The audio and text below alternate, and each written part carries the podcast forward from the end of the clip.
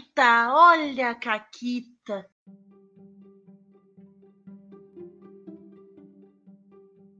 Olá, amiguinhos da quarentena. Aqui quem fala é a Paula. Comigo tá a Renata. Oi, Renata. Tudo bem? Oi, Paula. Tudo bom? Tudo bem. Hoje a gente tem um convidado e é um convidado que eu devo desculpas eternas. É verdade, é verdade. Aqui com a gente, pela primeira vez no Caquitas, temos Eri Johnson Gótico, quer dizer, perdão, perdão, Igor Tancredo, do Covil RPG, seja muito bem-vindo. Desculpa, Igor. É, bom dia, boa tarde, boa noite para todos os ouvintes. Obrigado, Renato, por lembrar do grande culto ao Eri Johnson Gótico. E, De nada. e Paula, eu já disse que você não tem culpa nenhuma. Você pegou seu boneco e fez o que você tinha que fazer. O problema foi a o. culpa é do lobo. A culpa é do lobo que fez a ficha do meu boneco. Então a culpa é, É, então- dele. Você, não, você é inocente. Obrigada, obrigada. Quem quiser saber do que a gente tá falando, confere o episódio do Caquitas de Deadlands, que tem uma Caquita em que a Paula trucidou o Nossa, NPC do parabéns Igor. por lembrar que foi no de Deadlands. Eu não tinha certeza em qual era. Ah, eu não tenho certeza, eu tô chutando que foi no de Deadlands, porque quem foi que contou? Foi tu e o Lobo, não foi? Eu não sei. Não É sei, eu possível, é acho que é no de. Deadlands. Se É não possível. for, sei lá. Não sei agora é, é no de por Deadlands. aí. É, é pelo, mais ou menos ali pela, né? Pelo episódio, é, é o 100, eu acho, não é? Eu acho que é, o, é pelo episódio 100 ali. Eu não faço ideia. É, o Deadlands não é o 100, mas ele é próximo do, do 100 ali, eu acho. Ah, e, enfim, descubram qual é, tá? Ou vão lá assistir no Garage Saloon eu trucidando o personagem do Igor antes dele poder, poder agir. Ele tava jogando como NPC. Eu não vou contar essa caquita de novo. Que hoje é Qualquer coisa dia... é só ouvir 180 episódios, né, gente? Não é, É. muita coisa, não. Se Quem vira, é aqui é vira. escravo do entretenimento também, né? Se vira, se vira. Isso aí. Ah, mas hoje o Igor pode contar uma caquita em que ele não morre em 10 segundos. Mas, eu, mas eu morri em 10 Ou segundos. não, né? Temos um padrão aí. Temos um padrão aí. É que ou eu vivo até o final da campanha ou eu morro em, dois, em duas sessões. Entendi. Ok, É, entendi. Tu é uma espécie de Felipe, então. Não sei quem que é, um mas amigo, assim. a gente tem um amigo que ele sempre morre. Sempre. E o nome dele é Felipe, no caso. Ai. Por isso. Porque eu posso emendar na minha caqueta? Por favor. Bom, eu tenho esse histórico na minha vida de que ou eu faço um personagem que vai durar pro resto da campanha até acabar ou até ninguém mais chamar pra jogar, ou ele vai morrer com dois jogos. Nesse caso foram três, onde eu estava jogando D&D quinta edição na, no longínqua época antes da pandemia. E eu jogava toda quarta-feira com a turma lá, a gente ia começar. Eu entrei no meio da campanha, já entrei no nível 13 aí, tipo, nível 13, ah, vou jogar de maco, eu já tô mais tranquilo, não vou ter que passar a raiva com o nível inicial. Uhum. Aí, beleza, fiz lá, cara, três níveis de guerreiro, que é combo básico do D&D, e 10 níveis de mago, era só alegria, tancava tudo, tinha 33 de CA, era assustador aquele monstro. Caralho! Só que eu tinha... Ah, eu sou combeiro safado. Eu sou safada. Eu adoro fazer combo. Mas a parada foi que todo combo tem um tendão de Aquiles, e o meu era salvaguarda de destreza. que eu tinha menos um. É, é, claramente pra te chegar nesse nível de, de, de, de, de CA, alguma O coisa. cara era uma bola de ferro. Eu, eu era literalmente uma bola de ferro. Eu lembro que eu matei seis inimigos de uma vez só, com uma magia só. Os caras, nossa, ele é foda. A morte foi ridícula.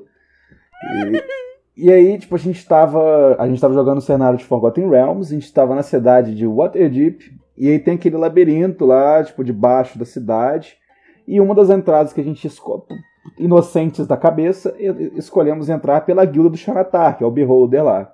Só que a gente foi entrar sem a permissão dele e em algum momento ali, logo no início, a gente acabou num confronto ali, onde a gente foi matando os, os, os minions dele, pá.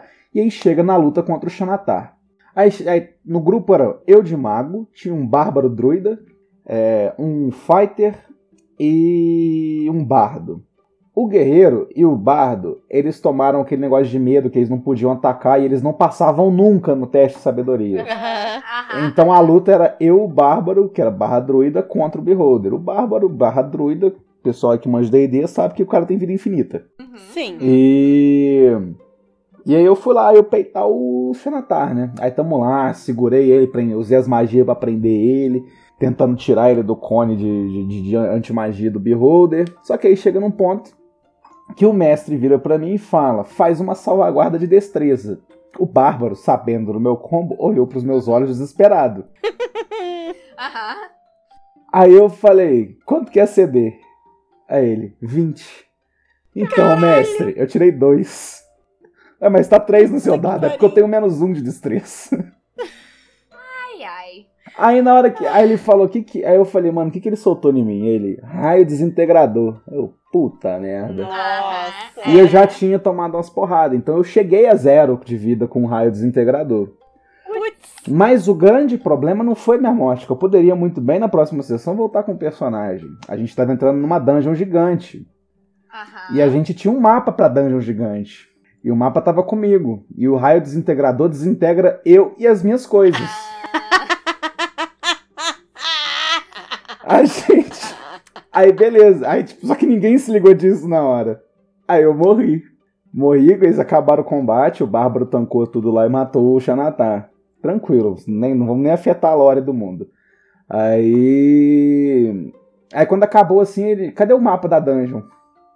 Aí eu falei, então, Brunão. Se eu te contar que tava comigo, você vai chorar? É. Ué, mas cadê suas coisas? Eu falei, tá ali, aquele motoreiro de poli sou eu, mano. Nossa senhora. Aí o mestre olhou pra gente e ele falou, gente, não tem mais jogo, precisamos da dungeon. Aí eu falei, acabou? Ele acabou. Aí então semana que vem a gente faz outro boneco, então a gente joga outra coisa, pô. Nossa. E foi assim que eu, que eu matei um jogo inteiro. Belo fim de campanha. Isso me lembrou, assim, num, num grau muito menor, a vez que o Felipe, nosso amigo, ele morreu.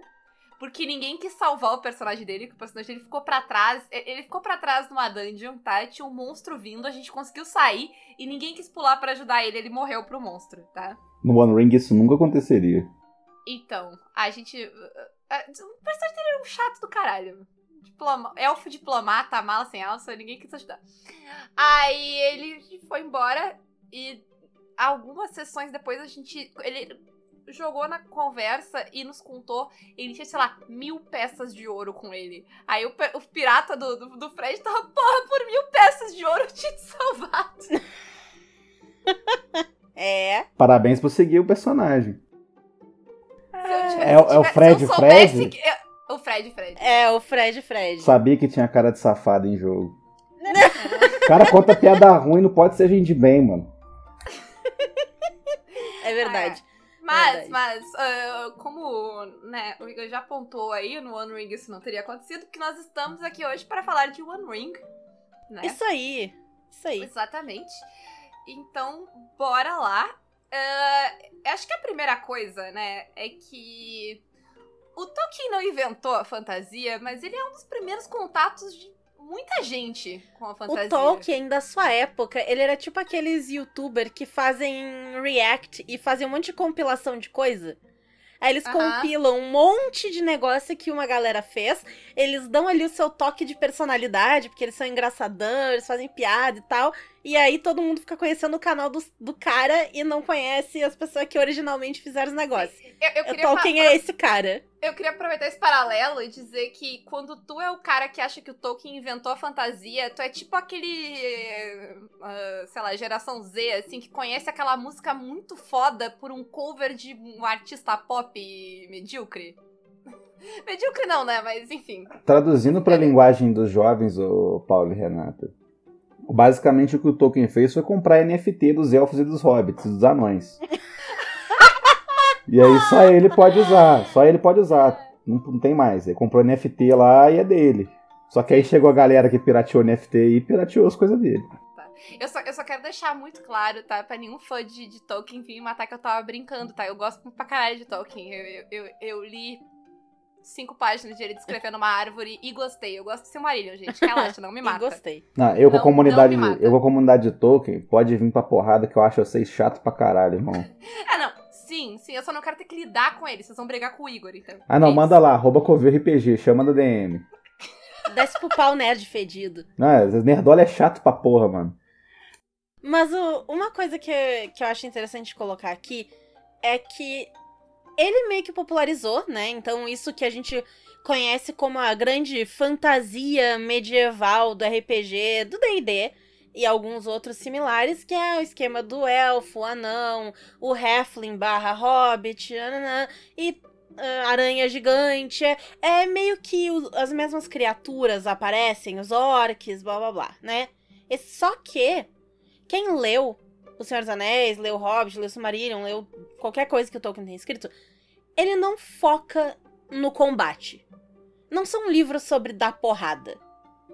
É, tu passa muito mais tempo indo do ponto A ao ponto B, descobrindo nome de lugar, vendo descrição de árvores, de comida. Eu vi uma descrição fantástica, eu vi no TikTok, pra, de novo, vamos nos conectar com os jovens, uh, que o, se, tu, se tu olhar por um certo ponto de vista, tanto o Hobbit quanto o Senhor dos Anéis são tipo, é tipo vlog de culinária que tu vai viajar o mundo e comer coisas diferentes. O Senhor dos Anéis é um programa da GNT, pô. Exato, exato. Vamos viajar, conhecer lugares, comidas novas, novas culturas. Perfeito. E um anel como sistema, ele reflete muito isso. Então, Igor, tu que narrou um anel para mim, conta um pouquinho sobre o que é esse sistema. Cara, como a Renan, a Paula falou aí, o um manel, que é, como, que é a diagramação da capa do livro parece que é manel e não ou um anel, e, carinhosamente apelidado de manel. É, ele, é um, ele atualmente ele é meu sistema favorito porque tipo eu sou muito rato de Tolkien, assim, eu creio. Minha adolescência inteira foi andando com o livro de Anéis debaixo do braço porque era muito esquisito. E Era? não hoje em dia eu sou socialmente aceito. Entendi. Hoje em dia eu tenho amigos, Renata, eu acho. É... Entendi, entendi. Mas a parada é que, tipo, ele foi um jogo. Acho que o, o Lucas Conte, do, do autor do Mojubá, ele fez um tweet falando que Tormenta 20 e DD, você adaptar para Senhor dos Anéis, você tá indo pro caminho mais errado possível. Porque, como a Paula falou, não é um livro de porrada. 90% do livro. O Tolkien ele nem se preza de escrever as porradas. Tanto que no Hobbit o Bilbo desmaia na Batalha de Cinco Exércitos e pula. Assim, eu, eu confesso que eu me identifico muito com o Tolkien. Tipo, ah, vai dar um trabalho do cão escrever essa merda. E se eu dar uma porrada na cabeça do, do Bilbo, desacordar ele, acordar depois e passou. E eu lá sei como é que é sair na porrada com espada e arco. Eu nunca peguei uma espada na minha vida. Vou saber como O é que cara é. era um nerdola do inferno, ficava ali inventando língua no seu quarto escuro, É, sabe? E isso é tipo, é, é, é isso, Senhor dos Anéis, você conhecer aquele mundo, tipo. E o One Ring ele adapta isso de uma forma que eu fiquei muito encantado quando eu peguei o livro a primeira vez. É, aliás, pessoal aí, quem quiser comprar, desiste. Na Amazon, um suplemento tá custando 1.900 reais. Então, na, dois anos atrás ainda tinha, não tem mais a. O livro foi descontinuado, a Cubicle 7, que é a editora, perdeu a licença, tanto que a segunda edição agora tá vindo pela Free League aí. E então, quem quiser eu posso socializar esse PDF, mas não sei, Eu- não, sou, não tô dizendo isso, não sou eu que tô dizendo. Mas quem quiser. Eu tenho que fazer um parênteses só que eu me lembrei e eu fui confirmar que, na verdade, ele serviu no exército na Primeira Guerra, né? Então, na verdade, Sim, ele viu sim. umas batalhas aí. Pô, mas não tinha eu porrada lembrei, eu de, fiquei arco, tipo, e- de arco e flecha e espada, pô. Sim, sim. A primeira, Não, a primeira é guerra mundial era a parada de entrar no buraco, dar tiro, três horas pra É. recarregar uma arma e ir embora. Exatamente. exatamente. e aí, aí, que, que, que batalha que a gente tem no segundo livro? Batalha do Abismo do Elmo, que é tipo, ó, gente, naquele canto tá rolando isso, nesse canto aqui tá rolando essa parada aqui. Vamos pro final? É isso que eu. Isso. É, é isso aí. 90% é andança. É, é, é muito. E assim, é- eu acho que outra coisa que. Que às vezes, até por causa dos filmes, as pessoas esquecem, é que o, a própria história, todas as histórias do Tolkien, elas são muito sobre o mundo. E menos até sobre os personagens, né? Se tu pegar os personagens no livro, eles nem têm tanta personalidade. Não, Tanta o Legolas assim. é uma parede, não fala com ninguém. É, A única frase que o Legolas fala com o Frodo é You have my bow, acabou. É, sabe? As pessoas não. não- eles não, não, não têm. Não, não é o foco, sabe? É, é uma grande construção de mundo. Basicamente, o Tolkien queria construir um mundo gigante. Ele é. Sabe quem é? O Tolkien é aquele narrador que gasta, sei lá, três meses da vida dele construindo cada cidade que tu vai ir. E aí tem língua, aí tem NPC, tem sistema de governo, tem todo negócio. E aí ele joga RPG, sabe? No Tolkien, no caso, ele escreveu o livro pra justificar o tempo que ele gastou criando aquele Isso. universo, entendeu? Mas não é o foco necessário. Essa, a história não é necessariamente o foco. O mundo é que é. O que, que ele gosta de fazer é criar o mundo. Não, e dentro do sistema do One Ring, ele, ele preza muito isso também. Eu até comparo quando eu vou explicar o sistema para alguém que vai jogar comigo, com algumas cenas mesmo do, mesmo do livro. Tanto que a Sociedade do Anel, ela só foge de porrada. Eles não brigam com ninguém direito. Eles brigam para fugir. Uhum. Eles não brigam pra ganhar. E o jogo é muito sobre isso, é sobre você sobreviver naquele mundo, entendendo tudo o que tá acontecendo ao seu redor. E o One Ring ele entra num problema que você tem em RPGs como Dragon Age, The Witcher, que são universos prontos, que você tem referências visuais e histórias gigantes dentro dele. É tipo você jogar um Harry Potter depois do final da saga e tipo, o que, que eu vou fazer agora depois que o Valdemar morreu? É, Você não Uhum. tem, tipo, assim, tem muito aquele choque, tipo, poxa, minha campanha não vai ser tão importante quanto a campanha do. do- a, a Jornada do Anel, né? E o One Ring ele traz Sim. isso no livro. No próprio livro dele ele fala, tipo, cada personagem na Terra-média tem um destino traçado. Então não adianta você estar ali, ah, eu vou lá no condado roubar o Bilbo que tá com o anel. Porque o, o jogo se passa cinco anos após o Hobbit, é anos antes, bem, muitos anos antes do Senhor dos Anéis. E então você tem todo aquele período em que acontecem várias coisas importantes e onde você pode sedimentar os seus jogos, que é quando o Sauron está retornando, ele, tá, ele vai se anunciar ainda. Então você tem toda aquela presença da sombra, que é uma parada que o livro carrega muito, que o Sauron não aparece em nenhum momento do livro. Ele é só aquela presença maligna o tempo todo, que vai afetando a cabeça das pessoas, afetando ali a, os- e afeta os jogadores também. É, é meio Sim. que pra te jogar na- nas coisas que estão acontecendo em o- nos outros lugares, né? Porque, tipo, a Exato. gente. Mesmo, sei lá, mesmo no condado a gente não tem tanto que acontece. Né? Não é uma época que tem muitas histórias. Então, tipo, é pra te jogar as histórias que não foram contadas dessa época. Sim, é um, é um jogo também que valoriza, Paula, muito a sua a, a personalidade que você bota no seu personagem. Sim, até porque não vai ser um jogo sobre ir atrás do Sauron pra matar É, ele. ou ficar caçando Né? orc, né? Tipo, não tem isso. É, exato. Não tem o, o endgame dele não é destruir o anel, não é fazer o que o Frodo já fez. Exato, não é sal... você, você não, não, não tem nenhuma campanha pronta que lançaram, nenhum objetivo é é salvar o mundo, é você conhecer todos os lugares da Terra-média. Então tem uma campanha que é no, no norte, que não aparece nos filmes, ou lá na, na região dos anões, depois o que aconteceu depois da batalha. Tanto que no próprio livro ele pega os apêndices do Senhor dos Anéis, né? E vai botando alguns acontecimentos chaves daquela época para você explorar Uhum. aquilo, né?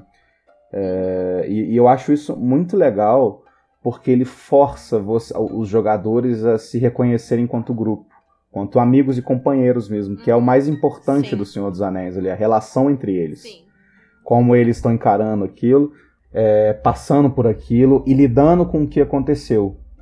É, e isso é muito legal. Tipo, sempre, sempre que vai ter uma sessão, falo, gente, olha, pode ter combate hoje, mas ninguém é obrigado a lutar. Se vocês tiverem uma, uma vocês acharem uma solução que vocês conseguem fugir, beleza, vai acontecer e tudo mais, porque não é sobre isso. Eu mesmo, quando a Renata a gente foi jogar, eu falei com, eu falei com o pessoal, eu detesto o combate. E o combate desse jogo ele é muito travado pra dar esse peso de, mano, vamos evitar isso daqui.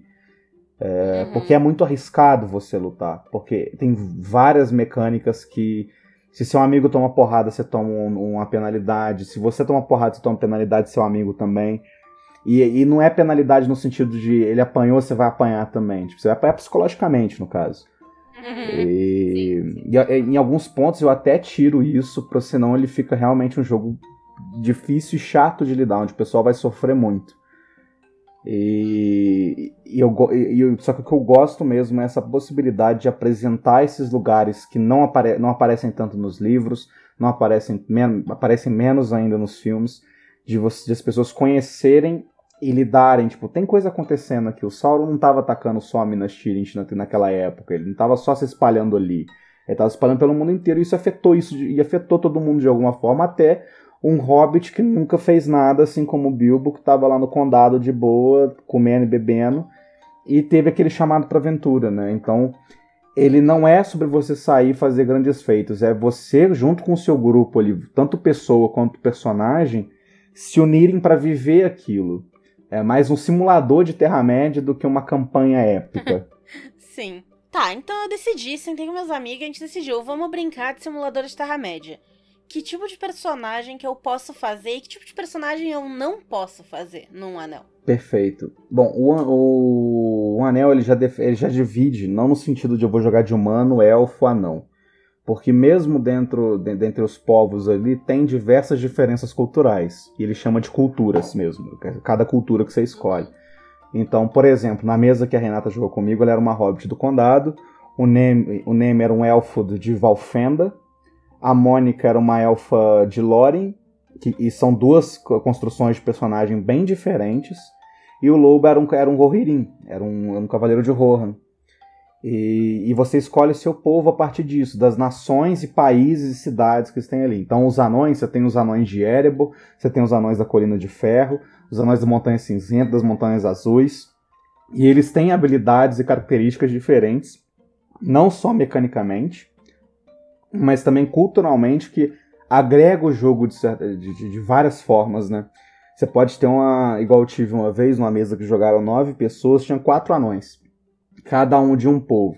Você puxar na, de, de uma vertente dos anões ali, você puxar, todos eles são primos de alguma forma.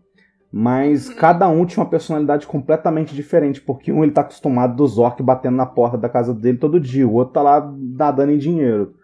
Então, tipo, você... Eu acho que a melhor definição que a gente jamais vai ter para isso é o programa da GNT. É muito um programa da é GNT. É um programa da GNT. É, é, total um programa da GNT e é, é, é, eu falo, tipo, tem umas sessões do One Ring que eu chamo de roda de vivência. Que é onde o pessoal ali vai se conhecer e compartilhar as histórias de cada um, para todo mundo se conhecer ali quanto personagem, né? É... Então, com o que eu posso jogar? No jogo base, a gente tem, se não me engano, são seis culturas. Que é Hobbit do Condado, é, a, a, não, de, a não da, da Montanha Solitária, Bardin, né, que é o povo de Vale ali do final do Hobbit, é, Beorn, que é o, povo que, se descende, que, que, cresceu ali junto com Beorn depois do fim do Hobbit, Elfo da Floresta das Trevas, estou esquecendo de algum? Ah, e o, o livro chama de Homens das Terras Ermas que é basicamente o, o, os grupos nômades ali que vivem sobre o, sobre o conselho do Radagast ali, né, um pouco mais ao sul da Floresta das Trevas. Eles são os que mais se assemelham aos Rangers, assim, os Dunedain no, no jogo ali. Então só eles. Pra, deixa eu só traduzir. Do Dunedain, Ranger, ele tá falando de, da galera tipo Aragorn. É a, a turma do, do Aragorn. Eu tô pensando pra galera que tem menos cheetos no dedo, talvez fique confuso. Justo, justo. É a turma do, é a turma do Aragorn. E aí você pode jogar com elas e, ela, e eles já te dão, assim, você tem as perícias do One Ring, né? E eles já te dão um pacote de perícias que, que, é, que é costume do seu povo ter. Você ainda vai ter alguns pontos para distribuir para dar uma personalizada nisso, mas eles têm um inicial ali, o tipo de arma que usa, tipo, é tudo voltar, tudo é baseado de acordo com a cultura do povo. Por exemplo, os caras da Cidade do Lago, que tem na expansão que vem com o escudo do mestre, ele eles têm o costume de usar mais arco, né, por conta do pra, pra, conta da luta contra o Smaug, né, que morreu com a flechada. Então eles são arqueiros melhores do que, por exemplo, os anões. E, e, e, tudo, tudo gira em torno de onde você é e de quem você é. E onde você é, é extremamente importante no Ring. Então tem esses povos aí que você pode jogar. São povos que não têm. A ideia é você não criar personagens que são ultra poderosos são pessoas comuns da Terra-média, basicamente. E ao longo do tempo você vai desenvolvendo outras habilidades e conhecendo coisas. E aí entra a parte de que, que, que você não pode fazer, né? Você que quer soltar magia, você que quer fazer o Aragorn, quer fazer o Legolas dando parkour em pedras, parado, então. vai jogar DD, irmão. Que nem teste de acrobacia tem nesse jogo. E...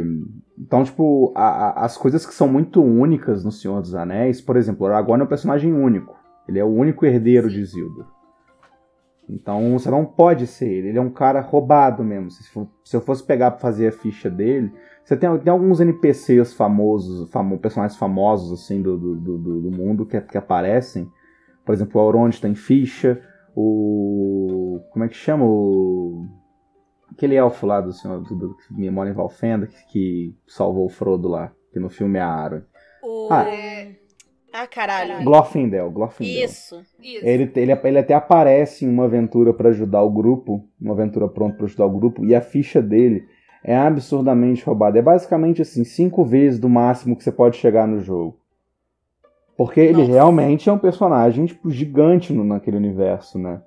Então, É. tipo, eles são inalcançáveis dentro dessa proposta de jogo. É possível fazer? Não, o jogo não te dá mecânicas pra isso. É Porque, porque a- né, ele quer que tu fique dentro do cenário. Se tu, existe, se tu fosse tão fora, existisse dentro, existisse dentro do cenário, eu te conheceria. Você não vai sair decapitando o orc com uma porrada só, igual o Aragorn faz, tá ligado? Mas você não consegue alcançar esse nível de, tipo, de poder justamente porque isso é muito único no Senhor dos Anéis. Só existe um mago cinzento, um mago branco, é, só existe um Legolas, só existe um Aragorn, só existe um Frodo.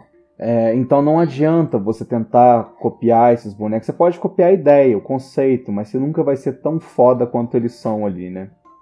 Até porque no livro eles nem são tão poderosos assim. É, tem isso também. Eles são, tipo. E, e aí no jogo ele separa muito bem isso, né? Ele deixa muito claro o capítulo do- dos do, dos Dúnedain, né, da galera do Aragorn, no, no- na expansão de Valfenda. Tem um parágrafo ali que é tipo, não é pra você ser o Aragorn. Fala tudo isso que eu falei aqui agora, que o Aragorn, explicando Uhum. por que, que você não pode ser. E eu acho muito legal o livro trazer isso, porque ele defende, nisso ele defende muito a proposta que ele, que ele, que ele tá ali. E tem muito livro de RPG que não faz isso e, e acaba deixando os outros meio perdidos do que até onde você pode ir nesse jogo. Sim. E eu achei muito bacana de- deles colocarem isso e colocarem representantes dos povos. Então, tipo, na sessão ali que eu falei de cada povo, que, que, que cada povo pensa de outro, das relações entre as comunidades ali, sempre é pelo ponto de vista de alguém. Nos do Nedai é o ponto de vista do Aragorn. Do, do- dos anões é o. Como é que chama? O Dain, pé de ferro lá. Então é sempre a persona máxima daquele povo que vai comentar sobre aquilo para você entender como a sua cultura enxerga as coisas na Terra-média. Então, tipo, não adianta. Não, não existe classe mago. Não existe, não existe conceito de classe também nesse jogo. É, mas a gente fala mais pra frente. Então, tipo, não tem. Não vai. que Se você tava na expectativa de jogar isso, não funciona. Se tu queria ser o Gandalf, não vai rolar. É isso. Não vai, só tem um. Como diria o próprio Gandalf também, só existe um Senhor dos Anéis e ele não compartilha poder. E- É uma boa definição. Exatamente. Sim. Mas tá. ah, então eu vou né, escolher meu personagem muito pela origem dele, como tu falou. E como é que eu jogo? Né? Vocês falaram que foca mais na parada de, de exploração, de conhecer os lugares, de interagir com as pessoas. Então, que- como é que eu rolo o dado? Como é que eu faço? O que que eu faço? Sim, para explicar a parte da rolagem, eu acho que é bom explicar antes como é que, que, que é o grupo do One Ring, né? É, vocês são uma comitiva, no caso. Então, cada um tem uma função a desempenhar ali dentro. Que o que seria o conceito de classe, né? Mas isso é muito mutável dentro do jogo. Você tem quatro funções que a comitiva precisa ter. Que é o guia, o caçador, o vigia e o batedor do grupo. O caçador, vigia e batedor, qualquer pessoa do grupo pode assumir. Mais de uma pessoa pode assumir essa função. O guia é uma só. Exemplo, fazendo analogia aos filmes ali. O Gandalf é o guia do grupo. Então ele é responsável por saber o melhor caminho, encontrar Aham. o melhor caminho, que, que no caso, para quem assistiu a mesa de One Ring lá com, com a Rei, a, a Daphne, que é a personagem da Rei, era a guia do grupo. Isso. E aí tem as outras ocupações ali que cada um segue no grupo. Eu tenho que fazer uma build específica para isso? Não, não precisa, não existe você buildar nesse jogo, fazer combo nesse jogo. É muito difícil você combar nele. Tem que ser, é muito late game pra você fazer uma parada muito assustadora e muito impressionante. É, porque as habilidades que tu escolhe no começo, elas são meio que. é, elas não combinam, né, uma com a outra. Não tem como tu pegar muito, tipo, ah, vou pegar essa aqui que me deixa fazer X e aí eu pego essa aqui que faz Y, e quando eu uso as duas juntas, elas são meio individuais no uso, né? Exato, e não tem como muito. Você não, você não começa com muito ponto pra distribuir, pra você pegar muita coisa Isso. em um. É, mas como é a mecânica do jogo, né? A gente rola um D12 e a ele soma-se os dados de perícias, que são os D6 desse jogo. Então no D12 ele é o dado de proficiência, que é o dado que mesmo que você não tenha nenhum ponto em alguma perícia, você ainda pode fazer um teste daquela perícia e ter a chance de ter um sucesso automático ou aquilo. É um D12, mas ele vai de número, ele vai de 1 a 10. Porque o que seria o 11 e o 12? O 11 é o olho de Sauron e o 12 é a runa do Gandalf. O que, que é isso? O olho de Sauron é uma falha crítica, uma falha desastrosa. O dado conta como se você tivesse tirado zero. Você não soma nada, é zero. Ah, eu tenho quatro, é, quatro dados de perícia nisso. Vou rolar esse D12 mais 4 D6. Se tirar 6, 6, 6, 6, não adianta, é zero. Você falhou, automático.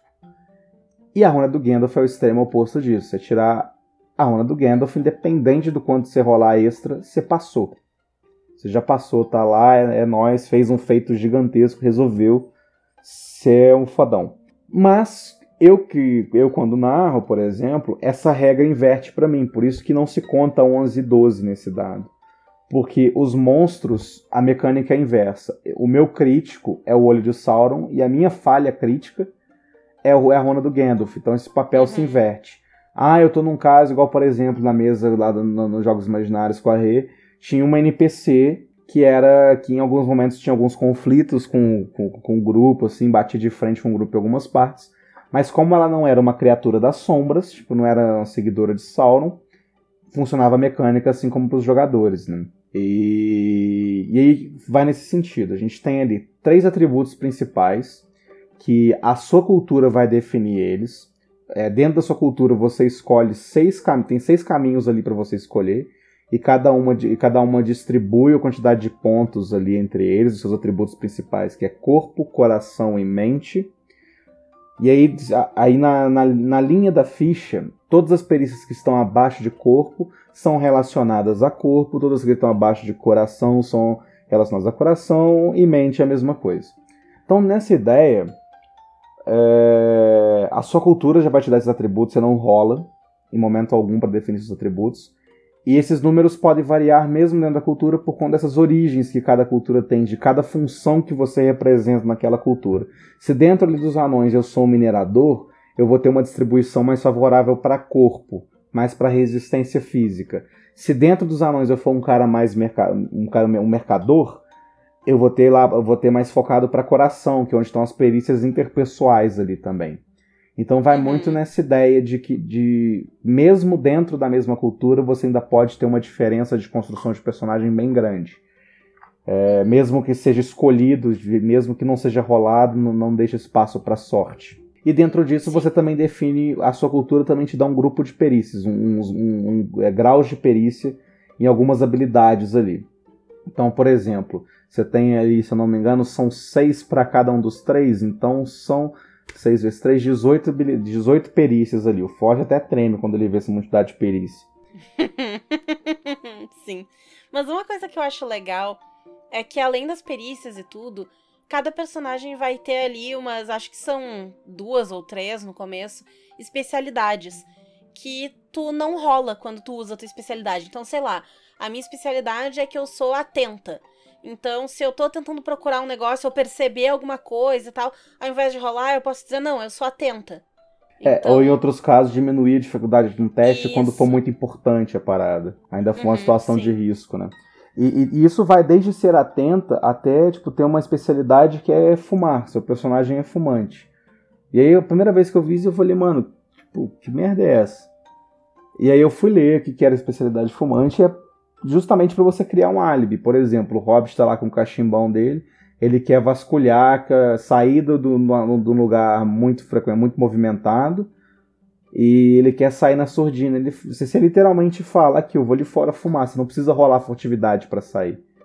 Porque uhum. o seu personagem já tem essa especialidade, essa característica dele, que ele é fumante. Então, tipo, as pessoas vão ver você fumar e vão falar, mais um dia. E, Sim, e aí, eu queria e... dizer que essa foi uma especialidade muito Tolkien, assim. Total, é... total. Sim. Quem, quem, quem leu, ou até quem assistiu os filmes, sabe que, né, fumar a erva dos hobbits lá, o que quer que ela seja, é algo muito importante. É, o Ministério da Saúde até treme quando vê o Senhor dos Anéis. E...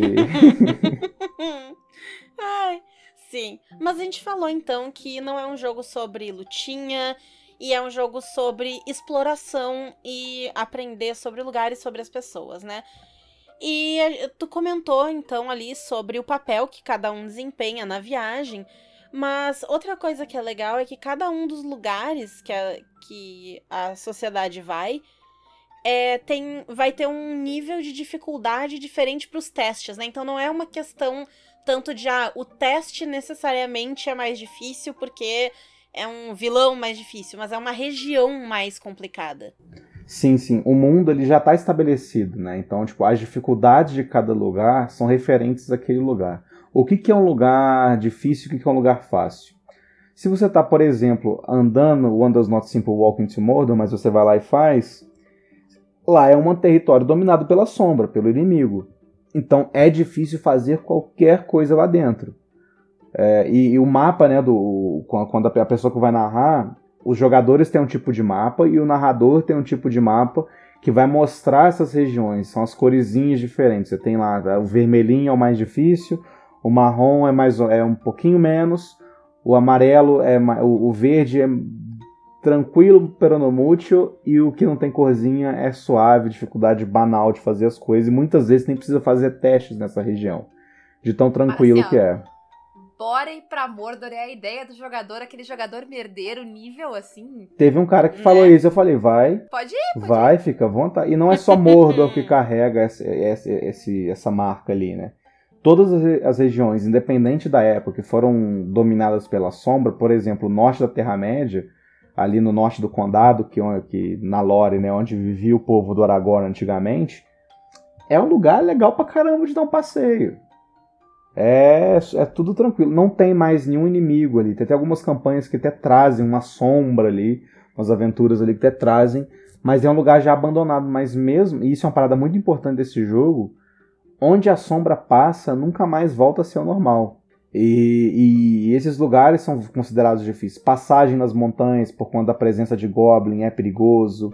Então, tipo, muita informação que, que você tem do livro e dos filmes fazem sentido nesse jogo. Andar ali pelo. para quem lê o livro, né, no, na, nas colinas tumulares ali, onde tem todos aqueles fantasminhas ali, é perigoso também. Não necessariamente. O Sauron não é o, o único inimigo, mas ele é o grande inimigo que influencia aquilo tudo. Uhum. E, e, faz sentido com quem conhece, né, com quem leu, ouviu os filmes e tal, que tem lugares que só de tu falar o nome do lugar, o pessoal já treme e não quer ir, né? é, tu, você, por exemplo, você tem no, nas expansões, né, você tem a região de Gondor e Mordor ali. O caminho da que o Frodo faz lá de subir aquelas escadarias para chegar na Laracna lá, meu amigo, no livro, aquilo lá é pra você, você tá andando no inferno. Se você andar no inferno é mais tranquilo, porque lá tipo, é tudo desastre, é só desastre. Tudo que rodeia Mordor ali, é, o grupo na mesa da Mônica, vocês não chegaram a passar nenhuma região vermelhinha. Uhum. O máximo que vocês foram, foram até umas, umas marronzinhas ali. Mas vocês se aproximaram bem perto, aqueles pântanos lá que vocês viram de longe, era uma região Sim. perigosa. Aquilo lá era um desastre. E não tem, tipo, orc ali. Não tem troll, tipo, ameaças físicas, não tem monstro ali. É só a vibe do lugar que é uma merda. É tipo você tá indo numa rave, tá ligado? Você entra e sabe que é perigoso. Excelente comparação. Além da viagem, a gente tem também, né, um pouquinho de combate e de forma um pouco similar à viagem, também cada jogador vai assumir uma posição quando tiver em combate. Isso vai influenciar no que que tu pode fazer no teu turno, certo? Correto. O combate ele é até meio travado porque ele se assemelha muito a um wargame, assim, né? Cada jogador se posiciona. Então você tem a posição de vanguarda, que você vai lá para frente. Então é mais fácil os bichos acertar, mas também é mais fácil você acertar eles também. E você tem algumas funções que você pode fazer ali que em outras posições você não poderia. Você tem uma postura chamada aberta, que você fica logo atrás da, da pessoa que está na vanguarda. E a defensora. Essas três não precisa ter necessariamente alguém na sua frente. Tipo, ah, eu vou assumir defensor, eu só posso assumir defensor se tiver uma, uma pessoa na aberta ou na vanguarda na minha frente. Não. Mas a retaguarda, que é onde você. É, é a única posição que você pode usar armas à distância. Pode tirar um arco, tirar uma flecha. Ou um arco também, toda arma é arremessável. E. Não nesse jogo, na vida mesmo. E e caso não tenha ninguém na sua frente, ninguém pode assumir essa postura de, de retaguarda. Até porque faz sentido. Se não tem vanguarda, não tem como ter retaguarda. Se não tem ninguém na sua frente. E, e o combate, ele é feito para ser mais travadão, assim, justamente porque não é o foco. Dessa forma, ele acaba rápido. Que tipo, é basicamente, gente, vamos bater? Vamos. Ou faz igual a Renata, vamos achar uma solução muito louca e resolver esse combate com, com um golpe de sorte ali. Eu? Ah, nada. Quem quiser, ó, tá lá no, no YouTube dos Jogos Imaginários. Segunda, se... segunda sessão. É, eu acredito. 100%. Eu não preciso. Tá lá, pode assistir. Isso aí, isso é calúnia. E eu aí- só jogo certinho, nunca faço nada estranho. E aí, tipo, o combate ele é pra ser rápido, é pra ser travado, para você é pra fazer, tipo, ações rápidas, tomar decisões rápidas ali e acabar ele rápido. Ah, como é que eu defino quem vai atacar primeiro, quem vai atacar depois? É quem surpreendeu quem. Você não- como o grupo nu- nunca vai se mobilizar com um exército para ir para uma guerra, apesar de você ter mecânica para isso, é muito não acontece nenhum grande conflito nessa época, né? Então, tipo, alguém sempre vai surpreender alguém. Alguém sempre vai estar na vantagem inicial ali. E isso é definido dessa forma. Sim. E, e aí o combate, ele, ele preza muito o que você pensou pro seu personagem. Por exemplo, se eu sou um elfo quero usar arco, eu preciso que alguém no grupo esteja ali. Então é bastante assim, cara, eu preciso estar bem coordenado com o meu grupo, sacou? Não adianta nada todo mundo, todo mundo vai ser arqueiro. Ninguém vai disparar. Sim. É, o, o combate, ele precisa que as pessoas se combinem. Né? Então ele não é tão individual assim. Porque afinal é muito isso de a sociedade, né? É sempre a sociedade, cada um tem seu papel. É um jogo de grupo. E é um jogo de grupo muito explicitamente um jogo de grupo. Ele depende muito da conversa. Tem muita coisa que você só gasta se o grupo concordar. Então, tipo, é, é um jogo que alguns RPG deixaram de lado isso, mas converse com seu amiguinho durante o jogo. Vamos pensar junto o que, que a gente vai fazer. Porque se você tentar fazer tudo sozinho, você vai morrer. E, e, e nesse sistema, você vai morrer se você fizer tudo sozinho. Eu vou deixar o grupo que eu vou fazer aquele um negocinho furtivo aqui, vou lá tentar adivinhar o que tem sozinho. Você vai se fuder. Você vai se fuder. Sim. E falando em se fuder, um dos jeitos que tu pode se fuder muito nesse jogo é acumulando pontos de sombra. O que que são pontos de sombra? Como é que se ganha e como é que se Os perde? pontos de sombra eles representam como a bad vibe daquele mundo afeta seu personagem. Quando você cria seu boneco, você escolhe sua vocação, que é a sua motivação para a aventura, né? Então você tem é, caçador, aí você tem andarilho, estudioso, protetor e matador. É, o matador não quer dizer que ele vai sair dando porrada em todo mundo, matando tudo que tem pela frente. Não quer dizer que ele, que ele é um guerreiro mesmo. Uhum. É, e, e o protetor tem uma função mais de proteger, de, de- de defender aquilo ali ao redor dele, defender o grupo. É sempre proteger o grupo. O estúdio, ah, e tem o caçador de tesouros também, que é movido por conquistar coisas. Tanto que a imagem que eles botam de ser um anão pegando um tesouro. O estudioso ele vai pela curiosidade e o andarilho vai pelo puro interesse que move 90% dos personagens da Terra-média, que é dar rolê. Isso. Ah. Esse é o da DAF. E aí, quando você constrói isso, você também ganha uma, uma, uma característica chamada vulnerabilidade à sombra. Que é o que, vai, o, o que o acúmulo de pontos de sombra vai despertar no seu personagem. Por exemplo, é, o matador ele tem a maldição da vingança. Que você vira um berserk ali, você perde todo o foco, você quer só bater em alguém, destruir aquele inimigo. E, e o protetor ele vira, ele, ele tem a maldição do, de- do, do, ele vira basicamente um tirano, assim, ele quer proteger tanto aquelas pessoas ali que ele começa a ser bem ditatorial com aquilo, ele, é aquela ganância de poder para ele proteger aquelas pessoas, né? Que é o que acontece com vários personagens, principalmente os elfos assim do Silmarillion e tudo mais, que eles querem tanto evitar aquela sombra que eles acabam crescendo a sombra dentro deles ali.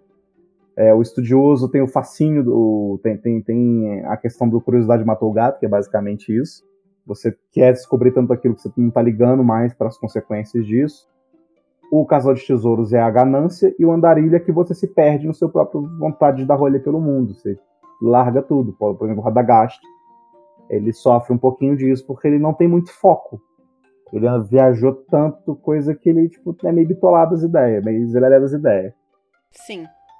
E, e nisso, os pontos de sombra, como eu disse, eles, eles mostram como a campanha, o cenário, as ações do grupo, as ações do- dos inimigos afetam psicologicamente seu personagem. É igual pontos de sanidade, num Cthulhu, por exemplo, médio. Você não vai ficar louco se você chegar a zero, até porque você não chega a zero. Você só ganha pontos de sombra. E o que, que, o que, que como é que você ganha pontos de sombra? Por exemplo, na situação que deixaram o corpo do amigo de vocês aí, o Felipe, abandonar um companheiro da sociedade, do seu grupo, da comitiva, da sociedade ali, é algo extremamente cruel. Assim, esse jogo parte do princípio que todo mundo é bonzinho. Uhum. O jogo fala, se vocês são legais uns com os outros, vocês gostam uns dos outros. Por pequenos detalhes ali que vocês acabam discutindo, mas os pontos de sombras eles vão, eles vão afetando nisso. Igual, por exemplo, o final da, da, da campanha com, com a Ria jogando foi basicamente os pontos de sombra fazendo efeito em cada um, um suspeitando do outro, um desconfiando do outro. Ele gera coisas assim, não necessariamente eu vou atacar meu amiguinho, mas aos poucos eu vou perdendo a confiança que eu tinha nele.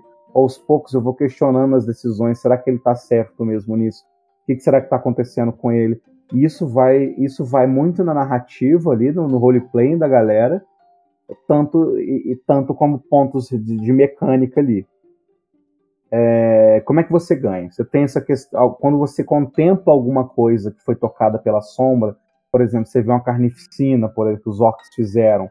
Você, tudo que quebra o seu. O, o, que é belo, assim, o que é bom, o que você reconhece como bom, porque o Senhor dos Anéis é preto e branco, né? É, ele é bem dividido o que, que bem, que, que, quem que é bom e quem que é mal. Você tem poucos personagens ali que tem um tom cinza, que estão sendo afetado pelo, afetados pela, pela sombra ali, né? Por exemplo, o Boromir, que é um cara. Ele, até então ele era um cara bacana. Ele era o guardião de Gondor, porra, fodão lá, o pessoal via ele como uma esperança e ele se corrompeu ali por causa do anel. Da presença da sombra no anel ali afetando ele. E tudo o que aquilo significava para ele. Então, quando você vê também um aliado seu tomando dano físico, tomou um machucado, ou quando alguém morre, alguém do grupo morre, isso vai dando pontos de sombra, porque é basicamente a bad batendo. E os pontos de esperança estão ali para ser um parâmetro da quantidade de pontos de sombra que, que você tem. Geralmente os personagens começam com, tem, começam não que não tem como se aumentar durante o jogo seu máximo. Você tem ali uma média de 9 a 13 pontos de, de esperança. E você pode gastar para melhorar um teste seu, para usar alguma habilidade futuramente, mas você também ele serve principalmente como um parâmetro. Quando você acumula pontos de sombra, e existem dois tipos de pontos de sombra, o permanente e o temporário. O temporário, depois que terminar o arco de história ali, vocês descansarem na fase sociedade, você recupera, ou durante, você perde esse ponto de sombra temporário, ou quando, ou quando alguém dentro do grupo usa uma perícia ali, para, por exemplo, uma perícia chamada Cantigas, né, uma habilidade chamada Cantigas. E você canta, literalmente canta para o grupo contando uma história para amenizar aquela bad ali, você diminui esse ponto de som temporário. O permanente é muito difícil de você tirar. É, o permanente, como diz o nome, né? Ele, ele vem de uma parada Ele muito. é permanente. Ele é permanente, ele vem de uma parada muito marcante. Por exemplo, quando um aliado morre, aquela pessoa, você perdeu aquela pessoa, é, que, que, cara, se você parar pra pensar, tipo, você ir de um ponto ao outro no Senhor dos Anéis ali no mapa, no One Ring, você tá viajando há dois meses com aquela pessoa. Dois, Uhum. três meses, às vezes até um ano, dependendo da viagem. Você cria um vínculo. Quando você perde esse vínculo, é uma mácula permanente no seu personagem. Ou, por exemplo, você tá usando um artefato que ele ficou muito tempo perdido num lugar muito ruim. Então a sombra maculou aquele artefato também. Ela, ela vai te afetar. Então, às vezes, usar uma arma mágica te dá um ponto de sombra permanente por estar usando aquilo. É, E você vai acumulando isso. Como é que isso é uma mecânica que você pode perder seu personagem? Quando você iguala a quantidade de pontos de esperança que você tem com o ponto de sombra que você tá, porque você pode ir gastando pontos de, esperança também, é, seu personagem entra no estado chamado abatido, onde os testes dele já não, já não vão funcionar mais, porque no jogo físico, o dado de perícia, né, o D6, 1, 2 e 3 na pintura ele é vazado e o 4, 5, 6 ele é preenchido. Quando você está nesse status de, exal de, de abatido, 1, 2 e 3 não contam no seu somatório de teste. Então, basicamente, você perde 50% da sua capacidade. Da capacidade que você poderia ter normalmente. Mas quando você tá, no- você tá com um ponto de sombra que é igual ao dobro do que você tem de esperança. Ah, Igor, então eu, tô, eu tenho 9. Pra eu chegar em 18 vai demorar muito. Nem sempre. E lembre-se que você gasta também. E é o que você tá, não o seu máximo. Se você tem 9, numa parte da campanha está com 4, 8 pontos de sombra, você perde seu personagem. Sim. Uhum. E, e quando você perde, ele não morre. Ele sucumbe à vulnerabilidade à sombra dele. O que, que é isso? Por exemplo, o Gollum, que tem. Ele, ele, ele entraria como um caçador de tesouros ali. Ele tem aquela ganância de ter um anel só para ele. Você, você pega aquilo para você. Tipo, você simplesmente vai começar a definhar por conta da sombra e seu personagem continua vivo. Mas ele não é mais seu, ele é do narrador e o narrador tipo, pode usar ele. Ou o que eu acho muito cruel se alguém faz isso, é, eu acho muita maldade você pegar o boneco de outra pessoa e jogar tipo, depois que ela tá tudo definhada, ou ele simplesmente sai do jogo, né? Ele tem um fim ali. E esse é o fim mais fácil de você ter no jogo, mais do que você tomar porrada o suficiente para você morrer, porque várias sessões, como a Rei jogou comigo, não tem combate, simplesmente não tem. Então, tipo, essa, é, essa é, esse é o gerenciamento mais complexo do jogo. Porque você pode usar esperança para muitas, muitas coisas que são realmente úteis, e algumas coisas você só pode usar só com ponto de esperança, como algumas habilidades que o jogo tem ao longo da progressão. E é muito é, é, muito fácil, é realmente não pode não parecer comigo explicando, mas é muito fácil você perder o personagem por isso. Uhum. E aí tu comentou que um dos jeitos de se recuperar pontos de sombra, principalmente os temporários, né, é na fase sociedade. O que é a fase sociedade? A fase de sociedade é um interlude na campanha. Por exemplo, o jogo é dividido em arcos de história. Então a gente vai ter ali três, quatro, cinco sessões onde a ação vai ocorrer, onde vocês vão viajar, onde vocês vão confrontar os inimigos e tudo mais, descobrir coisas, onde vocês vão, passear pela Terra-média. A fase de sociedade é onde o grupo se reúne para descansar e repassar tudo aquilo que aconteceu. É o momento que o grupo tem de sentar e falar, mano, que rolê foi esse? E, e, sentar e conversar e tentar amenizar as coisas que aconteceram ou até mesmo piorar. É onde vocês podem tipo, descansar tanto física quanto psicologicamente, tratar de alguma doença que algum, do, algum personagem pegou, desenvolveu, alguma maldição que caiu sobre ele. E você pode fazer essas fases de sociedade em vários lugares, em pontos turísticos da Terra-média, basicamente. Sair de férias. Sair de férias. Mas nisso tem uma outra mecânica importante que é você é de uma cultura. Você vive numa sociedade, você tem uma casa, você é um, um hobbit, você tem uma casa no condado, você tem família, você tem pessoas que conhecem você. Quanto mais tempo você passa longe da sua casa, ah, eu vou passar a sociedade com um grupo lá em Rohan. Eu sou um hobbit, como é o caso da Renata. As pessoas. Acontece o que acontece com o Bilbo no final do Hobbit. Quando ele volta depois de um ano, eles, eles dão ele como morto e começam a leiloar as coisas dele. Então né? você tem essa, essa questão de. Eu tenho que. Tem até uma mecânica de prestígio que você tem naquela sociedade, né? Quando você chega no prestígio 1, 0, mas ali, eles te dão como morto, você não existe mais, você morreu no, fazendo alguma doideira no, no, no, ermo. Até o nível 5, que é, cara, você é brother do, do Denethor em Londo. você, você sai para beber com Boromir. Eu dei, eu dei uma arrumada nisso aí porque a Daf deixou no condado um marido e 15 filhos. Mas eu não duvido que quando ela chegue lá, o marido dela tá casado com outro porque achou que ela morreu, sei lá eu aonde. Foda. E essa é uma parada muito legal de se explorar porque é a partir da fase sociedade, que é onde teoricamente é um descanso, né, que você move a campanha. Quando você está jogando uma campanha, né? Você, você prepara na, na, fase, na fase sociedade é um momento que, tipo, ah, a gente descobriu uma ruína onde os orcs estão fazendo alguma coisa. A gente não tem condição de atacar eles. O que a gente vai fazer? Vamos para algum lugar onde a gente possa parar para estudar sobre isso, tipo Valfenda.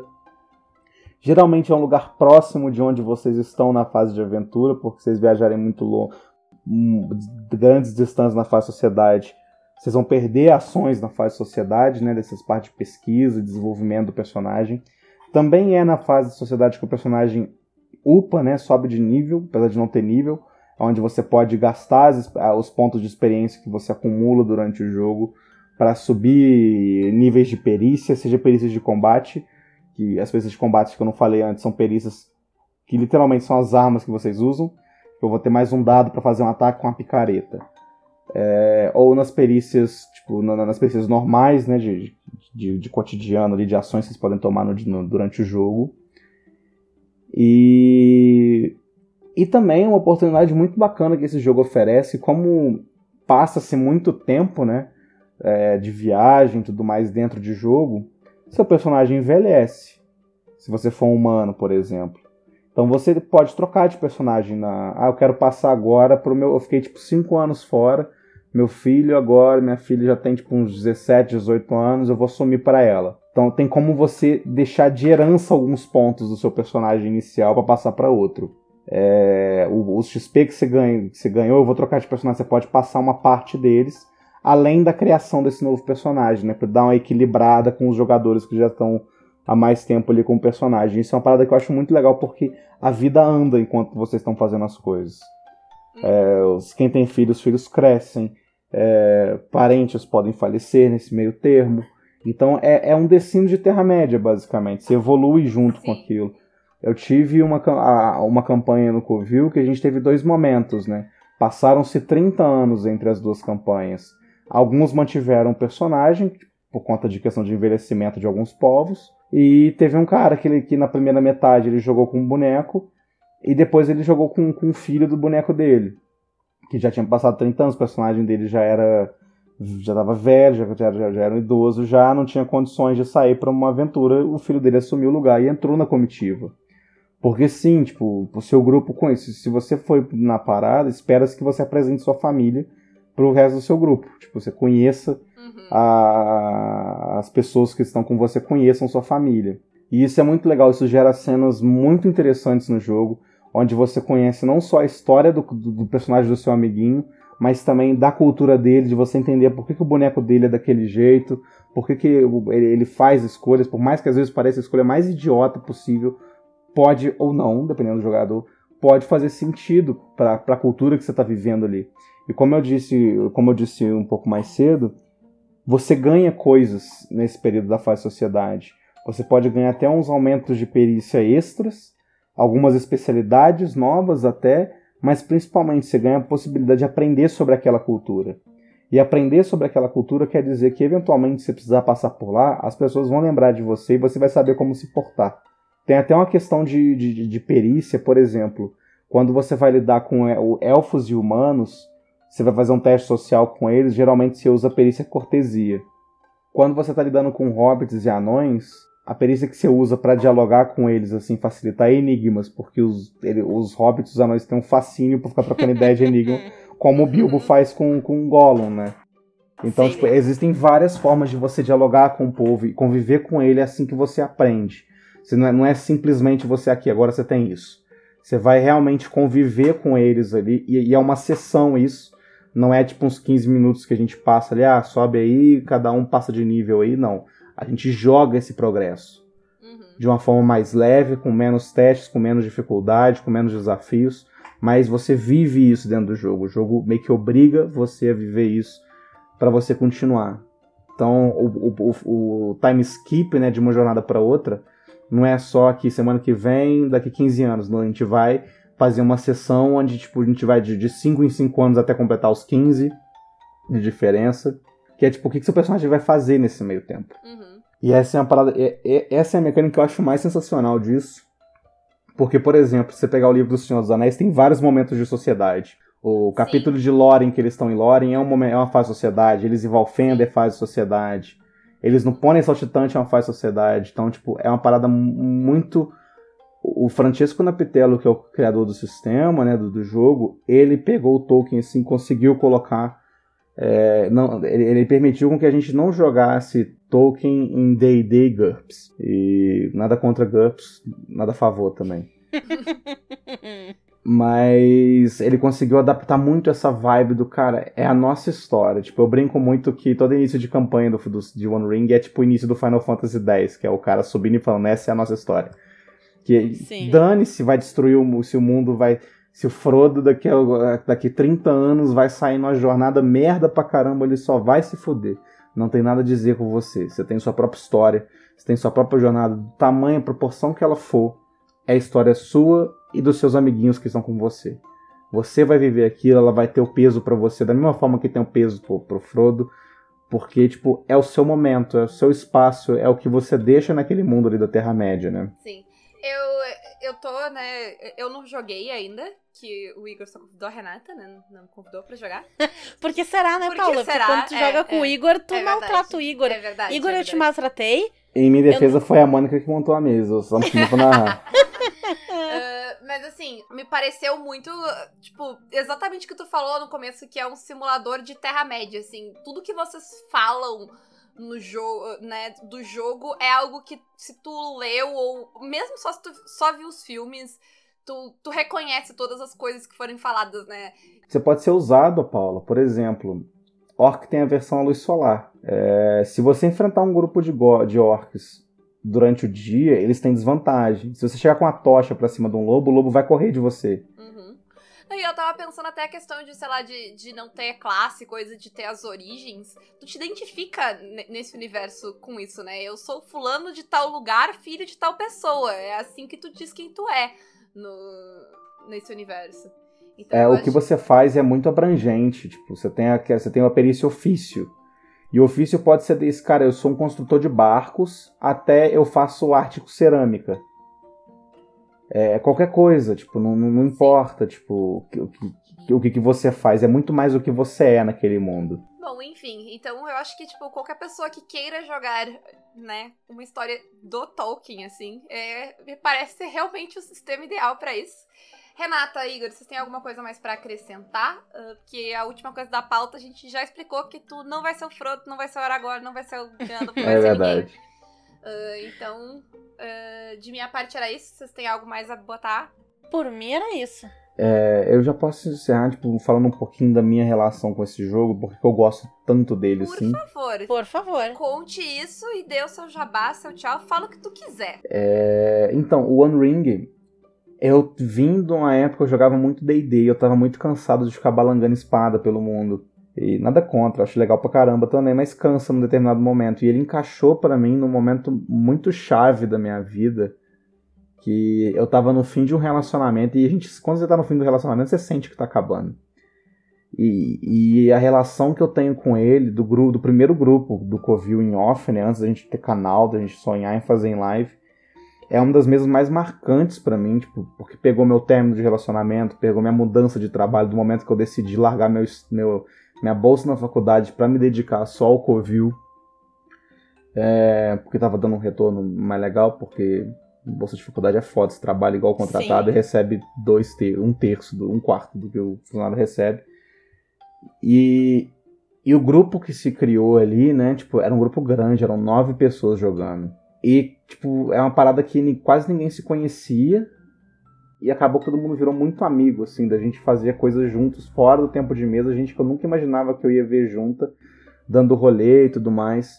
Tipo, vivendo mesmo, tipo, levando o conceito de sociedade que o jogo propõe pra vida delas, saca? E, e quando eu vejo o conceito da mesa, o conceito do jogo saindo pra vida das pessoas, é uma parada que o D&D nunca me, nunca me proporcionou, saca? Tipo, não, a proposta do D&D não é essa, né? Mas é uma parada muito forte pra mim. É um- é um- é- esse é um jogo que justifica muito o amor que eu tenho pelo RPG, porque é justamente você criar laços com as pessoas que estão jogando, né? Tipo, acho que Uhum. toda essa comunidade que a gente faz parte, né? Com Mônica, Lobo, vocês, todo mundo ao redor que a gente vai construindo, é um reflexo do que a gente enxerga do RPG, né? É, de- dessa amizade que a gente vai forjando, independente de a gente estar jogando ou não, às vezes tá aqui só falando merda, mas vai criando esse vínculo e esse jogo ele proporciona isso tanto fora de jogo quanto dentro de jogo. A mecânica mais importante desse jogo é você confiar no seu amiguinho, no amiguinho do seu lado e saber que tipo ele tá ali pelo mesmo objetivo de você e que ele não vai te trair em algum momento. O que alguns jogos permitem, o que eu acho tipo que quebra toda a vibe de ser um jogo de grupo, que é o RPG. Sim. É, Mas bom, é isso. Joga em One Ring. É, eu não tô jogando mais em off, porque eu não tenho tempo, mas quem quiser me chamar pra narrar, se eu tiver tempo, eu aceito. Eu sou o Igor lá do Covil RPG, nunca vim aqui, mas já ouvi, já fui citado aqui, que eu sei. Uhum. é verdade. E muito obrigado pelo convite, Paula, Renata. Gosto muito de vocês, gosto muito do programa de vocês. Fico mó feliz de estar aqui, real. Tanto que é domingo 10 e 22 da noite, tô aqui. Né? É verdade, né? Nossa, É nossa, a verdade. gente é muito escrota, a gente é escrota. E o pior de tudo é que tu não é a última gravação do dia. Não, não é. Aí, aí, só lamento pra vocês. Mas muito obrigado pelo convite. Você pode me achar lá no Covil, arroba CovilRPG, no Instagram e no Twitter. E se você quiser ver eu chorando por conta do, do Flamengo e falando de RPG, falando asneira de RPG, porque para falar de coisa séria tem um monte de gente, então eu vou lá falar só idiotice mesmo. É arroba Gengarizado, Gengar igual Pokémon. Não é Gengarizado, pelo amor de Deus, vamos jogar Pokémon, gente, legal. É Gengar, Gengarizado, você vai me achar lá. E quando tu vê a foto do Eric Johnson, não tá errado, é isso mesmo. Não tá errado, o Eric Johnson gótico da novela Corpo e Alma, sou eu que tô ali. Sou eu. No fixado tem uma foto minha, então relaxa. É, não que, que vocês estão vendo minha cara, mas não sei. Aham. E- mas muito obrigado pelo convite, muito obrigado pela oportunidade de falar desse jogo que eu gosto pra caramba. É um prazer estar aqui com vocês, sempre, tá um prazer, sempre um prazer estar com vocês. E Paula, tô esperando você chamar, me chamar pra jogar Tales from the Loop, tá? Não esqueci não. Ah, é verdade, é verdade. Bora. E se vocês quiserem acompanhar mais do Caquitas, vocês podem nos apoiar pelo Apoia-se PicPay ou Padrim, ou então pelas nossas lojas parceiras, a Representarte Design e a Editora Chá com cupom CAQUITAS, a Retropunk com cupom CAQUITAS10, a Forge Online com cupom CAQUITAS5 e a Caverna do DM, clicando direto pelo link na descrição do episódio, ou então usando o cupom CAQUITAS na compra do mini loot. Nossa, Renata, vou te chamar pra fazer jabá do da próxima É, não, é, é, aquela, é que são 180 programas. assim. Eu tenho um botão no meu cérebro. Às vezes, bo- às vezes esqueceu de dormindo. fazer o jabá, vocês botam gravação antiga. Nossa, faz, fácil demais, mano. Eu nunca esqueço, porque isso aí tá programado no meu DNA já. Mas então era isso. Tchau pra vocês. Até mais. Até! É isso aí, então.